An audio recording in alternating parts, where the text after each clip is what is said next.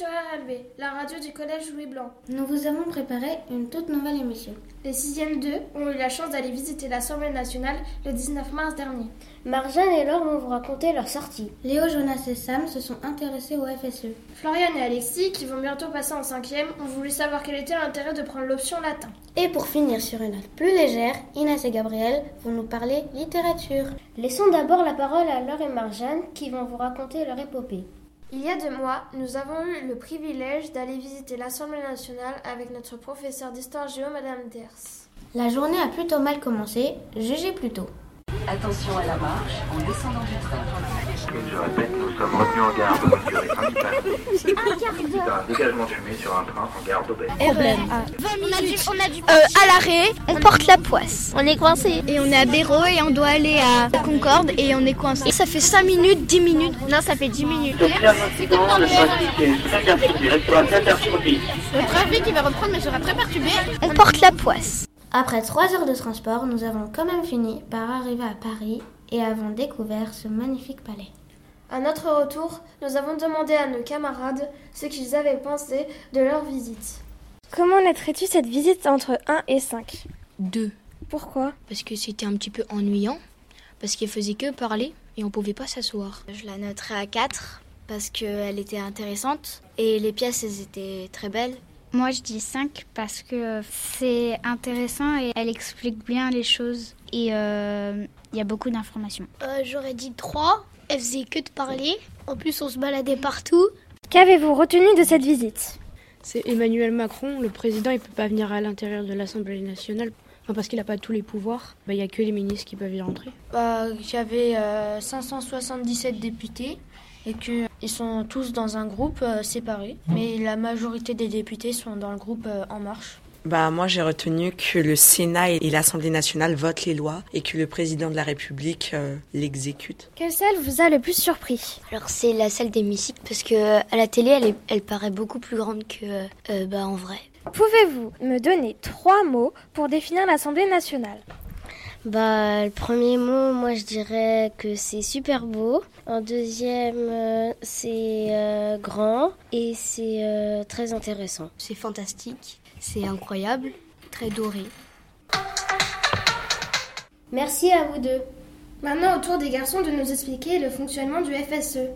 Le foyer socio-éducatif est une association pour aider les collèges et les lycées français à organiser des activités diverses. Il peut aussi financer des voyages scolaires et pédagogiques. Les activités et les voyages varient en fonction des établissements. Bonjour Madame Manfredi, vous êtes professeur d'anglais au collège, mais vous vous occupez aussi du FSE. Quel est votre rôle au sein du E FSE Alors, je suis à grand titre président. Aimez-vous cette responsabilité Oui, j'aime beaucoup cette responsabilité. Êtes-vous la seule professeure à vous occuper de cette association Non, pas du tout, nous sommes trois. En fin de compte, le FSE est ouvert à tout le monde, aux enseignants, aux élèves, aux parents d'élèves et à la direction et au personnel. Nous tenons une AG tous les ans et il y a un vote qui élit chaque personne à son poste. Donc il y a monsieur Bord qui est le secrétaire et monsieur Ruhlmann est le trésorier. Qui finance le FSE Nous avons trois postes de financement. Tout d'abord, il y a les cotisations qui sont libres en début d'année. Et d'ailleurs, je profite de cette émission pour remercier tous les parents généreux qui nous offrent cette cotisation. Euh, ensuite, il y a des bénéfices sur les photos. Chaque pochette de 13 euros, le E BE FSE euh, à peu près une- à- une- un petit peu moins de 30%.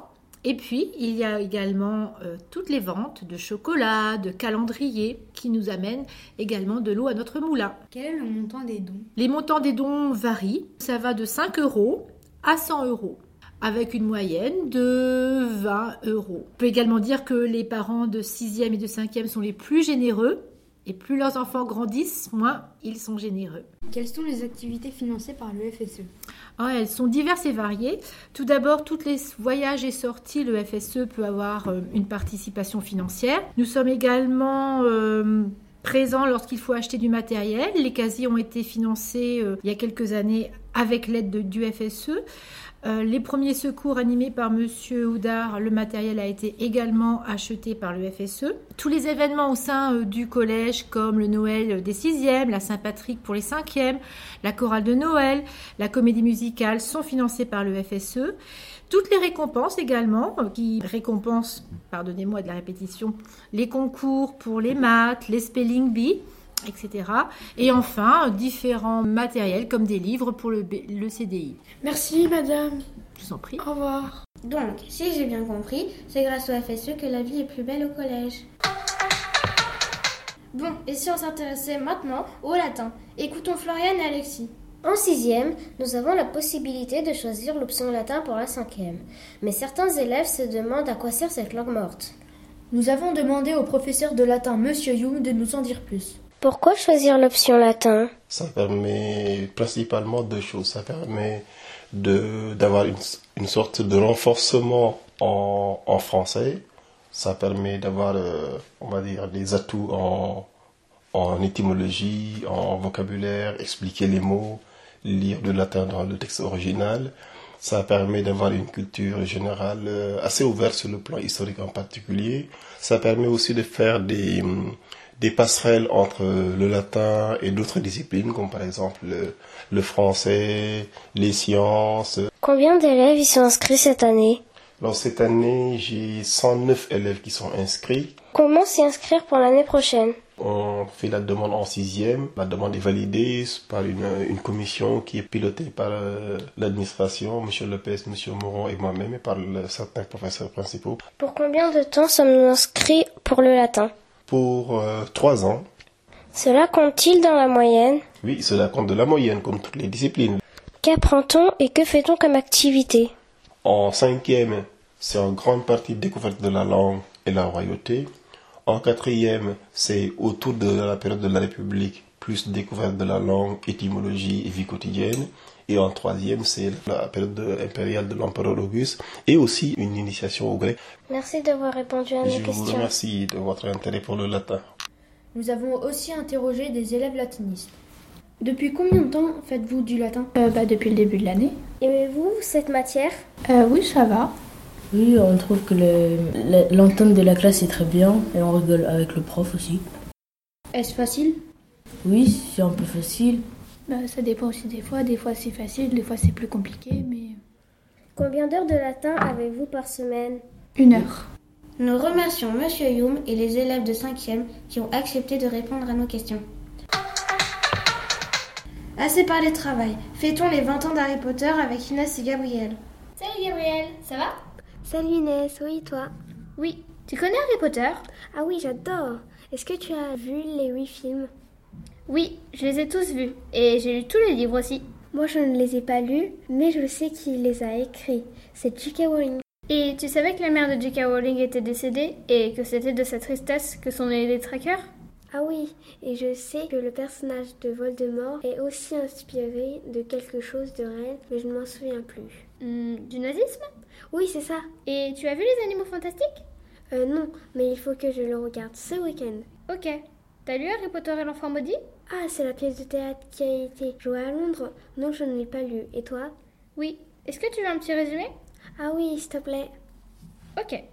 Harry a 37 ans, est marié et a trois enfants. Lily, la plus jeune, James, le plus grand, et Albus, le personnage principal qui va faire son entrée à Poudlard. Avec son ami Scorpius, ils vont essayer de modifier le présent, ce qui entraîne plusieurs bêtises. Après, je te laisse découvrir la suite. Ah ok, ça a l'air trop cool. Tu savais que la saga Harry Potter avait 20 ans et qu'elle avait été traduite en 75 langues et vendue à 450 millions d'exemplaires et qu'il y a trois parcs à thème et plein de produits dérivés, baguettes, bonbons, tasses, etc. Oula, ça fait beaucoup d'informations à retenir. Et tu savais que les Animaux Fantastiques 2 sortaient le 14 novembre 2018 Ok, mais c'est dans longtemps. Eh bien, comme ça, tu auras le temps de voir le premier. En parlant de temps, il faut qu'on se dépêche, on va être en retard à notre cours de Quidditch. Eh bien, c'est ainsi que nous terminons notre émission. Merci à nos fidèles auditeurs Et à très bientôt sur RLB.